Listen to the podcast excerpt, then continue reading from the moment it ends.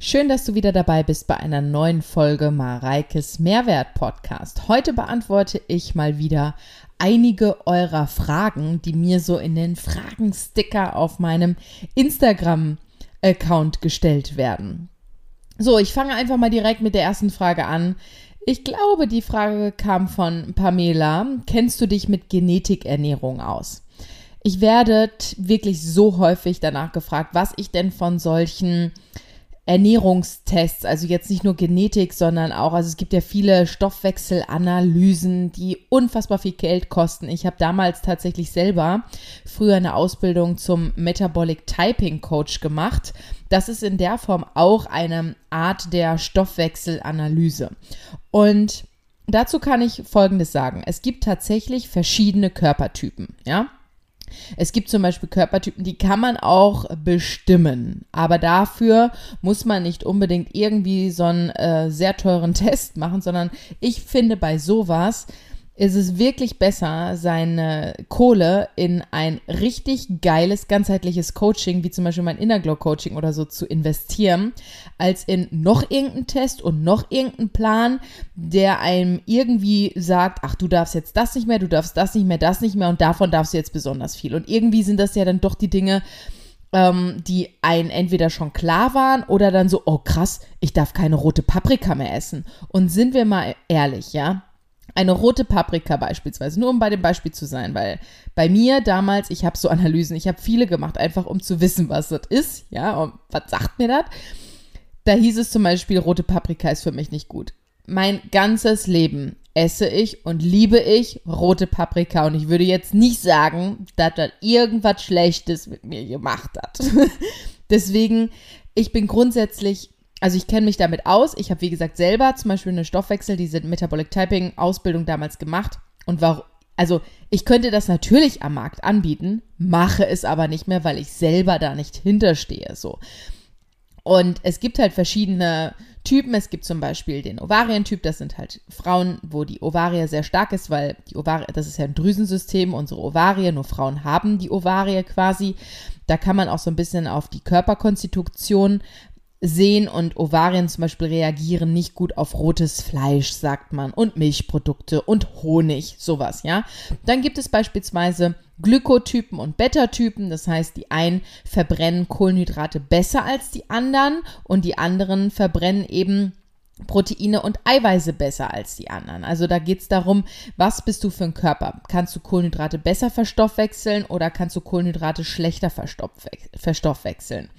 Und also Genetikdinger gibt's natürlich, aber ich bin der festen Überzeugung, wenn du dir einen guten Coach suchst, wird er dir gemeinsam mit dir einen Weg erarbeiten, der für dich funktioniert und der nicht darauf konzentriert ist, du darfst dies nicht, du darfst das nicht, du darfst jenes nicht, was ich ja grundsätzlich schon immer falsch finde vom Mindset her und auch nicht sehr motivierend ist, sondern mit dir erarbeitet, was denn für dich der richtige und gute Weg ist. Also auch mit einem positiven Mindset dahinter. Weil wenn es danach geht, was ich alles schon für Tests gemacht habe, dürfte ich keine Zitrone essen, also keine, keine, wie heißt es jetzt, äh, Grapefruit und sowas alles. Diese ganzen Zitrusfrüchte wären schlecht für mich. Keine rote Paprika ist schle sei schlecht für mich. Brokkoli und sowas. Rotes Fleisch und also ich halte da tatsächlich nicht viel von und vor allen Dingen sind die Sachen absolut überteuert. Ich habe ich weiß nicht, wie viele Kooperationsanfragen schon bekommen von auch diesen Home-Kits, wo du sowas machen kannst. Ich sage alles grundsätzlich ab. Wenn ich nur lese, eine Analyse, Körperanalyse, bin ich schon raus. Habe ich schon keinen Bock drauf, will ich niemandem empfehlen, weil ich der Meinung bin, das ist rausgeschmissenes Geld. Ich persönlich, ja. Also es wird sicherlich Leute geben, vor allen Dingen, die, die sich daran bereichern, die das toll finden, die auch immer noch sagen, es gibt mit Sicherheit auch Leute, die da raus was für sich gezogen haben und auch sagen, ey, seitdem ich wirklich, kann ja sein, ich esse jetzt sowieso aktuell auch nicht viele Zitrusfrüchte oder damals auch schon. Ich habe zwar davor irgendwie jeden Tag meine heiße Zitrone getrunken und dann heißt es auf einmal, ich vertrage keine Zitrusfrüchte, aber tatsächlich hat das bei mir nichts geändert, wenn ich da meine Zeit lang darauf verzichtet habe. Deswegen, ich persönlich halte von dieser Ernährung, genetischen Ernährung nicht viel. So. Ich hoffe, die Frage ist damit beantwortet. Zur nächsten Frage. Wie wichtig ist die Alltagsbewegung? Ich bin der Meinung, dass die Bewegung im Alltag komplett unterschätzt wird und es da auch wieder eher in diese Schwarz-Weiß-Mentalität geht und immer nur so, ich muss irgendwie noch mehr Sport machen, noch länger Sport machen, noch mehr schwitzen und den krassesten Muskelkater überhaupt haben, weil sonst ist es nicht effektiv.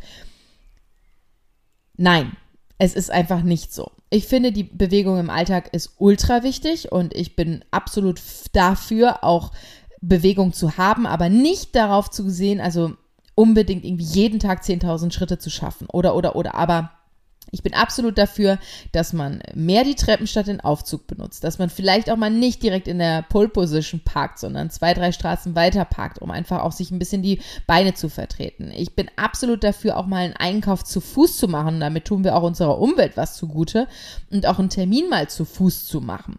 Und äh, ich gehe auch häufig zur Post zu Fuß, obwohl ich nicht weiß, wie groß das Paket ist, was ich da abhole, ja.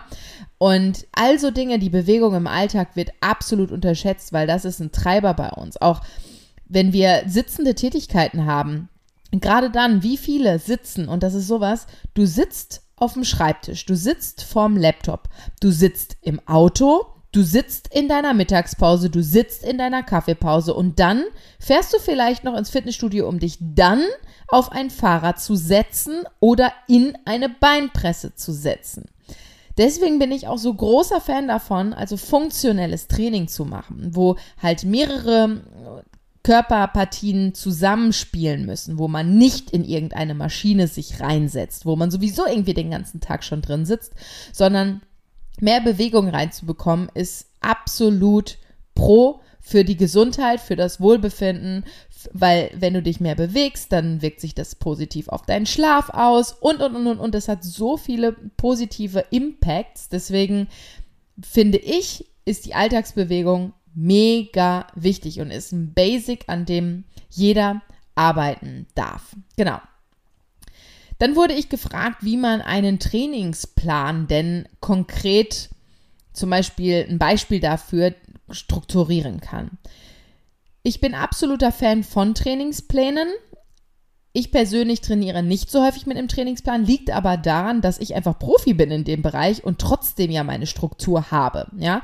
Aber ein Training braucht Progression, braucht dann irgendwann auch Individualisierungen, also Veränderungen, braucht Reize und dementsprechend ist es wichtig, einen Trainingsplan zu finden und da auch zu variieren. Aber es gibt jetzt nicht den einen Trainingsplan irgendwie, der für alle funktioniert.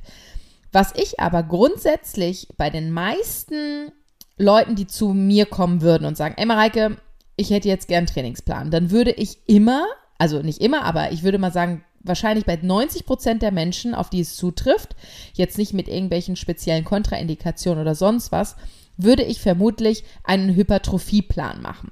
Die Hypertrophie ist der Fachbegriff für das Muskelaufbautraining und das besteht um es jetzt kurz zu erläutern, einfach aus einer Wiederhol aus einem Wiederholungsbereich, das heißt, wie häufig wiederholst du eine Übung zwischen, ich sage jetzt mal 8 und 12, maximal 15 Wiederholungen.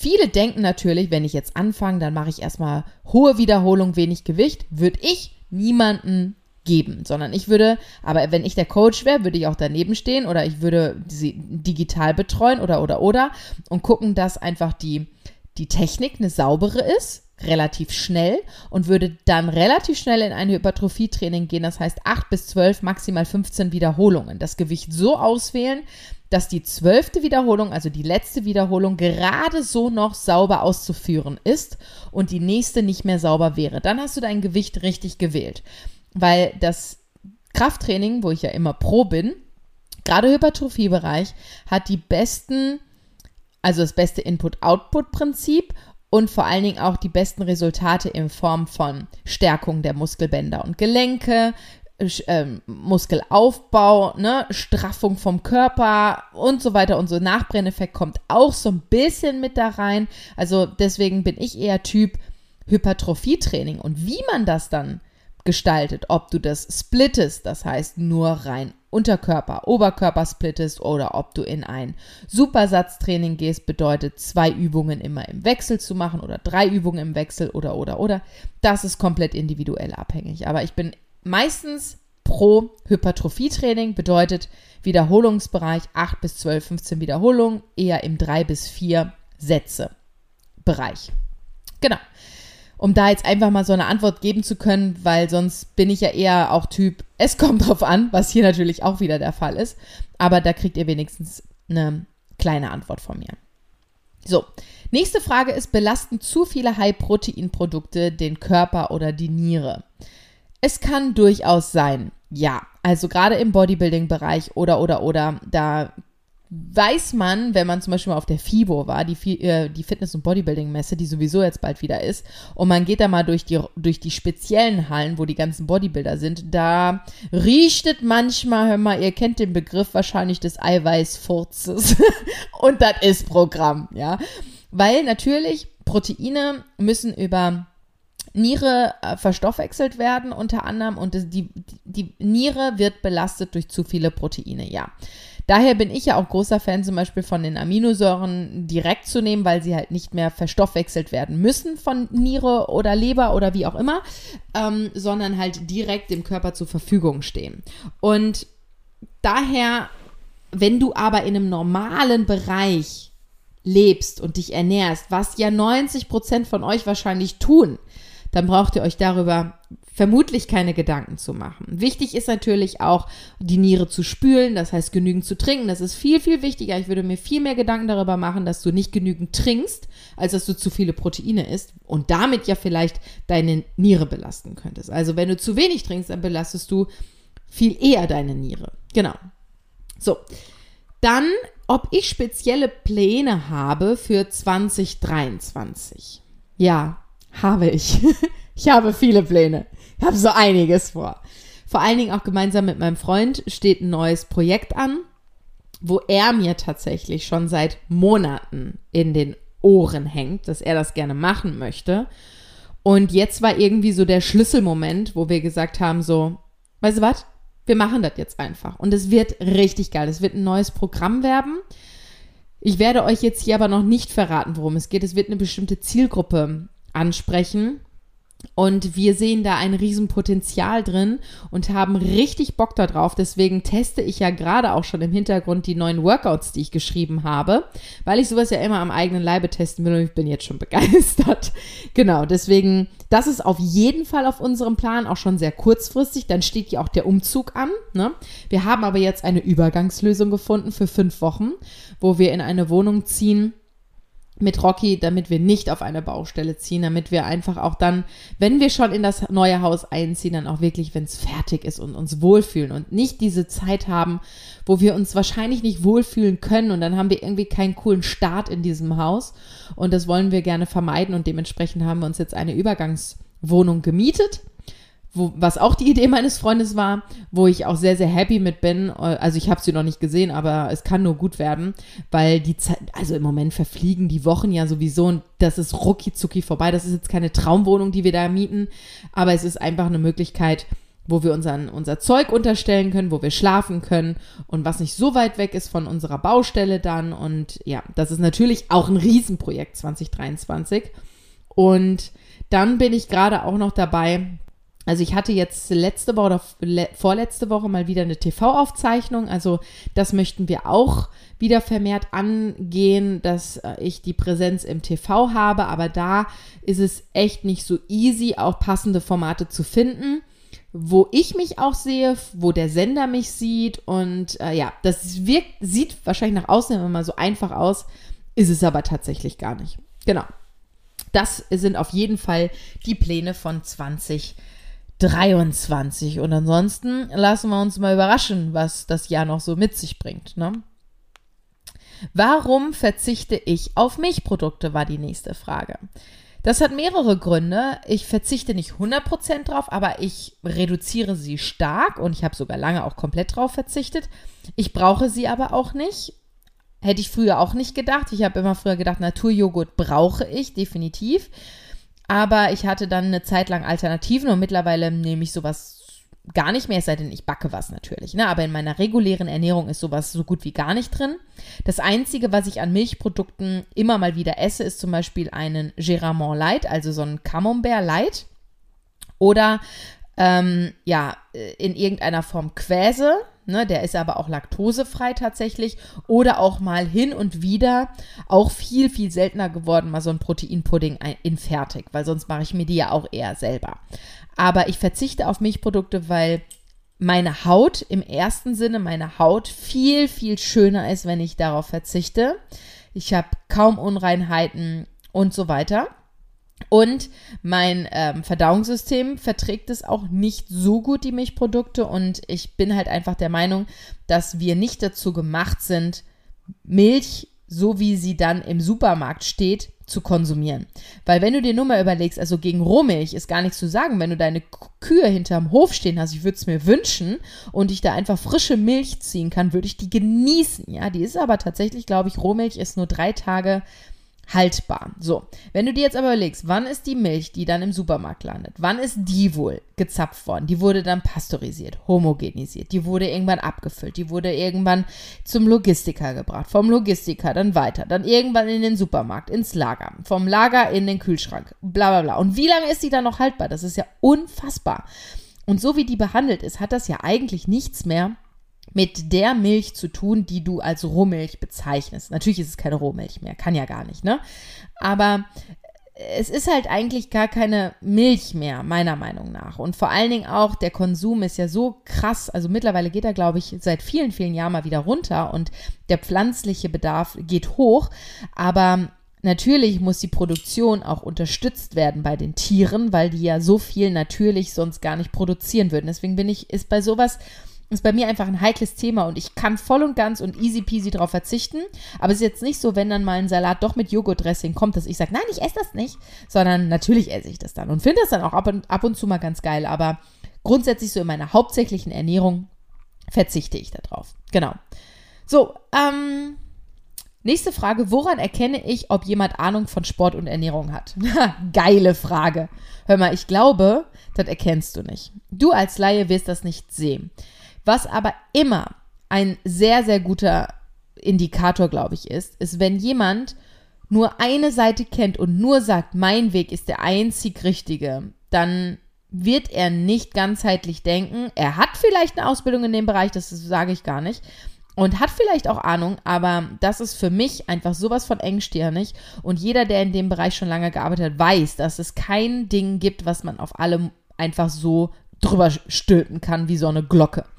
Und man kann sich schon sehr, sehr viel selbst erarbeiten, aber ich muss sagen, und das sehe ich ja auch mit meinen Coaches, ne, alle meine Coaches fangen komplett klein an und haben nur so ein krasses Know-how und sind wirklich Top-Coaches, weil sie einfach jeden Tag mit so vielen verschiedensten Menschen zusammenarbeiten und ihre Erfahrung machen. Erfahrung und das, Erfahrung ist das A und O in dem Bereich und die Weiterbildungen. Und jemand, der komplett neu ist, also wenn ich mal mich zurücksetze, selbst als ich mich selbstständig gemacht habe, mit dem Know-how, was ich heute habe, zu dem Know-how, was ich damals hatte, obwohl ich schon ein eigenes Studio hatte, da sind Welten dazwischen. Also da würde ich jetzt heute sagen, boah, da hatte ich überhaupt gar keine Ahnung. Und da hatte ich noch, ne, ne Metabolic Typing, wie vorhin schon gesagt, das habe ich ja damals auch schon praktiziert und so. Ähm, aber man muss halt einfach die Erfahrung an den verschiedensten Menschen und viele, viele, viele Menschen ne, zu betreuen. Das ist wichtig. Und das haben aber leider die wenigsten. Und äh, dadurch, dass bei mir in den Studios, also bei mir im Shape Bensheim, ist die Maximalkapazität 93 äh, Personal Training, 94 Personal Trainings am Tag. Wir sind nicht immer komplett ausgebucht, gar keine Frage. Aber damit könnt ihr ungefähr sehen, wie viel äh, rollierende Leute wir da drin haben. Von kleinen, von, von, von Kindern über Jugendliche, über junge Erwachsene, aber auch komplett, also mittleren Alters und wirklich ältere Herren und Damen, ja, mit Kontraindikationen von Bandscheibenvorfällen über Frozen Shoulders, über all möglichen Dinge. Und wir müssen quasi mit einem Fingerschnipp uns immer wieder auf eine nächste Person einstellen. Und das ist das, der, der Grund, der uns zu so guten Coaches in Verbindung mit guten Fortbildungen und Weiterbildungen gemacht hat, meiner Meinung nach. So, nächste Frage, was halte ich vom Ölziehen oder mache ich noch Ölziehen? Ölziehen, für diejenigen, die es nicht kennen, ist ein Begriff dafür, dass man Öl in den Mund nimmt und dann so hat sich jetzt bestimmt komisch angehört, ne? durch die Zähne und durch die Backen spült.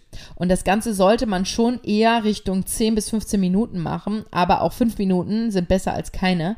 Es hilft absolut, wenn du zum Beispiel, wenn dein Bakterienhaushalt angegriffen ist, wenn du zum Beispiel krank bist, immunschwach bist oder auch Entzündungen im Mundraum, in den Zähnen hast, ist Ölziehen wirklich für mich ein Geheimrezept und sensationell. Ich persönlich, ich habe super starke Zähne, ich habe äh, starkes Zahnfleisch, ich habe keine Beschwerden, was Bakterien und Viren angeht, deswegen mache ich es dann nicht.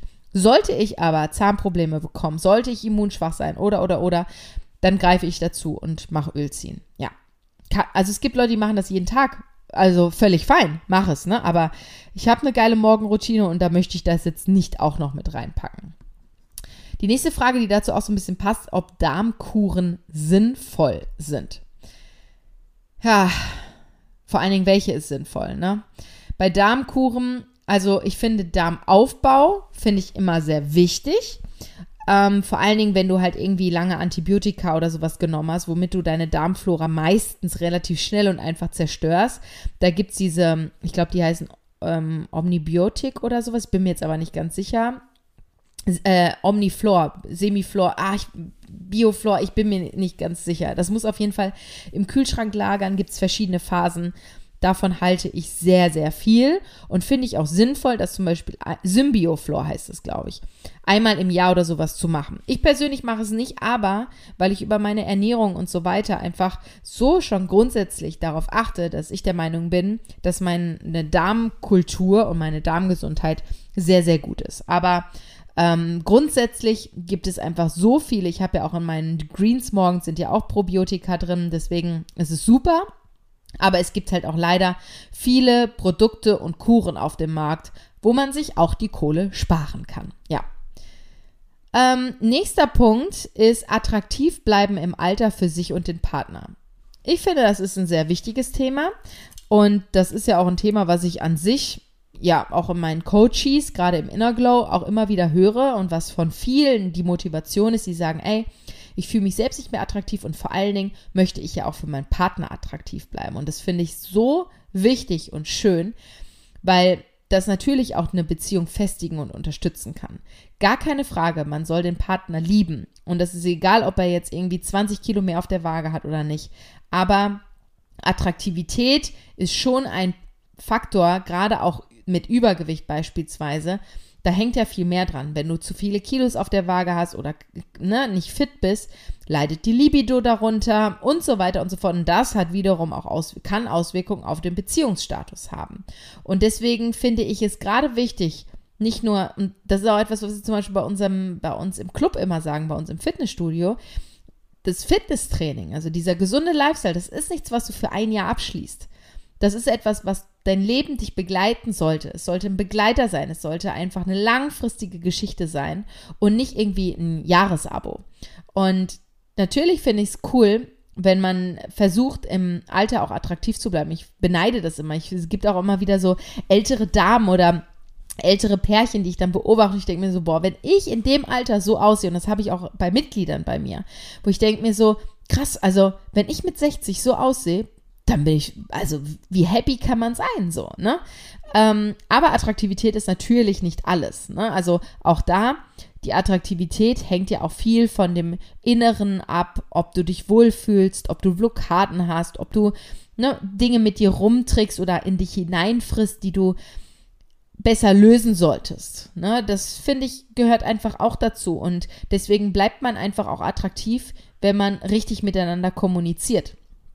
Und das habe ich wahrscheinlich auch in meiner Vergangenheit zu wenig. Ich habe viel zu viel einfach angenommen, weil ich mir gedacht, ach komm, da fängst jetzt diese Diskussion nicht an. Ich mache einfach. Ähm, aber das kann dann halt nicht so gut enden. Genau. So, zwei letzte Fragen. Thema BMI. Ich halte überhaupt nichts. BMI steht für Body Mass Index. Versicherungen gehen darauf ein und ähm, ja, diverse auch Wa Körperwagen oder ähnliches. BMI steht für Body Mass Index und soll dich in eine Kategorie unterteilen, ob du jetzt zum Beispiel untergewichtig, normalgewichtig oder übergewichtig, adipös bist. Aber Es bezieht sich halt einfach nur darauf, wie dein Körpergewicht auf deine Größe in deinem Alter quasi ist. Wenn du jetzt zum Beispiel viel mehr Muskulaturen hast, aber trotzdem sehr wenig Körperfett, was immer noch ein sehr schlanker, athletischer Körper ist, kann das sein, dass du aber dadurch mehr wiegst, weil Muskulatur wiegt ja natürlich auch. Und dann bist du laut Body Mass Index adipös. Wenn du aber dir diesen, diesen Körpertypen anguckst, würdest du niemals sagen, dass er adipös ist, sondern sagen, boah, der ist aber super sportlich, super muskulös. Deswegen bin ich, was das Thema BMI angeht, ich gucke da gar nicht drauf. Mich interessiert das überhaupt gar nicht, weil das meiner Meinung nach nicht aussagekräftig ist und komplett zurückgeblieben. Also nicht mehr, also war noch nie für mich standesgemäß. Aber ich halte nichts vom BMI, weil wir haben damals sogar, ich weiß noch mit meinem Ex-Mann, der war damals auch, der ist ja nicht der Größte, ne? Und ähm, dadurch, dass er ja im Bodybuilding war, wo wir noch also Wettkämpfe gemeinsam gemacht haben, da mussten wir damals bei der Bank ein anderes Gewicht angeben, weil sonst wäre der adipös gewesen und dann wären wir Risikoleute gewesen und wir waren wirklich super im Saft, ne? Ähm, und das ist, glaube ich, ein ganz gutes Beispiel dafür, dass ich das sehr, sehr unklug gelöst finde. So, die letzte Frage. Was halte ich von der Fake-Fitness-Szene? Mit Homeworkout zum krassen Body und der einhergehende Periodenverlust gegebenenfalls und so weiter und so fort. Ja, es gibt halt einfach äh, eher sehr erfolgreiche Fitnesskanäle, das muss man ja einfach mal sagen, ähm, die aber, finde ich, das sage ich ja auch schon häufiger, wo es schon sehr fraglich ist, ob das, ob die ihrer Vorbildfunktion denn wirklich so gerecht werden oder ob denen das überhaupt bewusst ist, ne? Weil ich kann nur aus meiner Erfahrung sagen, ich habe einige von denen ja auch persönlich kennengelernt und ich weiß, dass man nicht alles glauben darf. Dass zum Beispiel auch das, was dort als Essen gezeigt wird oder propagiert wird oder auch verkauft wird, sie selber wahrscheinlich gar nicht essen würden. Sie sagen zwar, dass sie es essen, aber sie essen es nicht. Ja, weil sie da, sie wahrscheinlich selber, also es ich möchte niemandem unterstellen, ich will auch niemandem hier irgendwie eine, eine Plattform, geben, Plattform geben, aber die Vergangenheit zeigt ja, dass es, dass sogar auch eine Sophia Thiel hat ja zugegeben, dass sie damals essgestört war. Damals hat sie das niemals zugegeben und hat das vielleicht auch gar nicht so gesehen. Ich habe das schon immer gesagt, dass das schwierig ist. Und deswegen, da gibt es noch mehr am Markt, die das leider, ähm, ja, anders zeigen, als sie es selbst leben. Und das ist schade. Ich persönlich kann nur von mir sprechen und ich glaube, das ist auch der Grund, warum mir sehr gut, sehr viel Vertrauen geschenkt wird, weil ich die Dinge wirklich so lebe und jeder, der mich kennenlernt, sagt auch immer, boah, also du bist, du machst das auch so à la Minute. Bei mir ist so gut wie nie was irgendwie vorgedreht, abgespielt oder keine Ahnung, improvisiert. Also improvisiert wird tatsächlich sehr viel, weil ich ja alles spontan mache. Aber mein Lifestyle, das, was ich zeige, das bin ich. Natürlich esse ich auch mal mehr, als ich zeige. Ich esse nie weniger, weil wenn, nicht, wenn ich nichts esse, dann zeige ich es auch nicht. Aber natürlich esse ich auch mal eine doppelte Portion und zeige dann nicht, dass ich eine doppelte Portion esse. Oder ich habe jetzt gerade auch eben einen Riegel vorher gegessen, habe jetzt nicht gepostet, dass ich einen Riegel gegessen habe, weil, hallo, ich kann ja gar nicht alles zeigen. Ne? Also das kann aber niemand. Also da, nur weil jemand zum Beispiel auch ein Full Day of Eating postet, heißt das noch lange nicht, dass er nur das gegessen hat, heißt aber auch noch lange nicht, dass er das wirklich alles gegessen hat. Ne? Und das muss einem einfach bewusst sein. Deswegen ich glaube gerade nicht nur die Fitnessszene ist fake. Ich glaube, dass vieles im Social Media fake ist. Und das ist auch so, so, so schwierig, weil irgendwie ja auch Social Media das alles so ein bisschen schürt, dass man, dass man ja irgendwie nie alleine ist, aber ja trotzdem alleine ist. Und dadurch auch der Egoismus so krass wird. Keiner denkt mehr, viele denken einfach nur noch an sich, nicht mehr an die anderen. Jeder rettet nur noch seinen eigenen Hintern. Also nicht jeder, aber die meisten Menschen. Ich finde das so frustrierend einfach. Ich bin so häufig so enttäuscht, weil ich mir denke so, hey, können die nicht mehr auch an die Mitmenschen denken und nicht nur an sich? Und ich meine, mein Freund wie auch ich, wir kommen komplett aus der Service-Mentalität, die wir auch leben. Ne? Ich meine, ich bin Hotelfachfrau gelernte, was ich immer noch in mir trage. Ich habe einen absoluten Servicecharakter und leider, und das habe ich jetzt schon abgelegt, verlange ich das ja irgendwo auch von meinen Mitmenschen. Nicht auf dem Niveau, wie ich das mache, gar keine Frage, aber ich finde, das geht halt leider heutzutage komplett verloren. Das schürt natürlich auch diese Social Media Welt. Und deswegen muss man alles, was man sieht, auch ob da jetzt wirklich nur mit diesen Workouts, das ist zum Beispiel, ich kann ja bei Sophia Thiel zum Beispiel als Beispiel bleiben. Sie hat ein Programm propagiert, was sie aber selber nie trainiert hat. Also sie ist nie zu dem Körper damals gekommen mit den Workouts, die sie propagiert hat, sondern hat einen ganz anderen Trainingsplan verfolgt. Und daran sieht man ja schon, dass das, das Programm wurde gemacht, damit man halt das Programm verkauft, aber nicht damit man die Figur verkauft, die sie damit erreicht hat. Aber das wurde halt marketingtechnisch schon eher, also vielleicht nicht komplett konkretisiert, aber natürlich willst du ja ein Programm kaufen, wenn du die Person siehst, weil du dann denkst, es ist ja wie mit den Kursen. Du gehst ja in den Kurs, siehst die Frau, die da vorne hoppst, die einen Top-Körper hat und denkst, du gehst in den Kurs, weil du dann so aussiehst wie sie. Stimmt ja auch nicht, ja. Aber deswegen ist es natürlich immer alles mit einem gewissen Abstand und mit einer gewissen Ganzheitlichkeit zu betrachten und nicht zu naiv. Genau. Ja, das waren die Fragen, die ich mir für den heutigen Podcast notiert habe. Ich bin gespannt, ob du wieder was mit rausnehmen konntest, wie dir die Folge gefallen hat und wünsche dir jetzt äh, bei allem, was du jetzt tust, viel Spaß und einen schönen restlichen Tag. Bis zur nächsten Folge, wenn es wieder heißt, herzlich willkommen bei dem Podcast Mareikes Mehrwert. Bis denne. Ciao, ciao.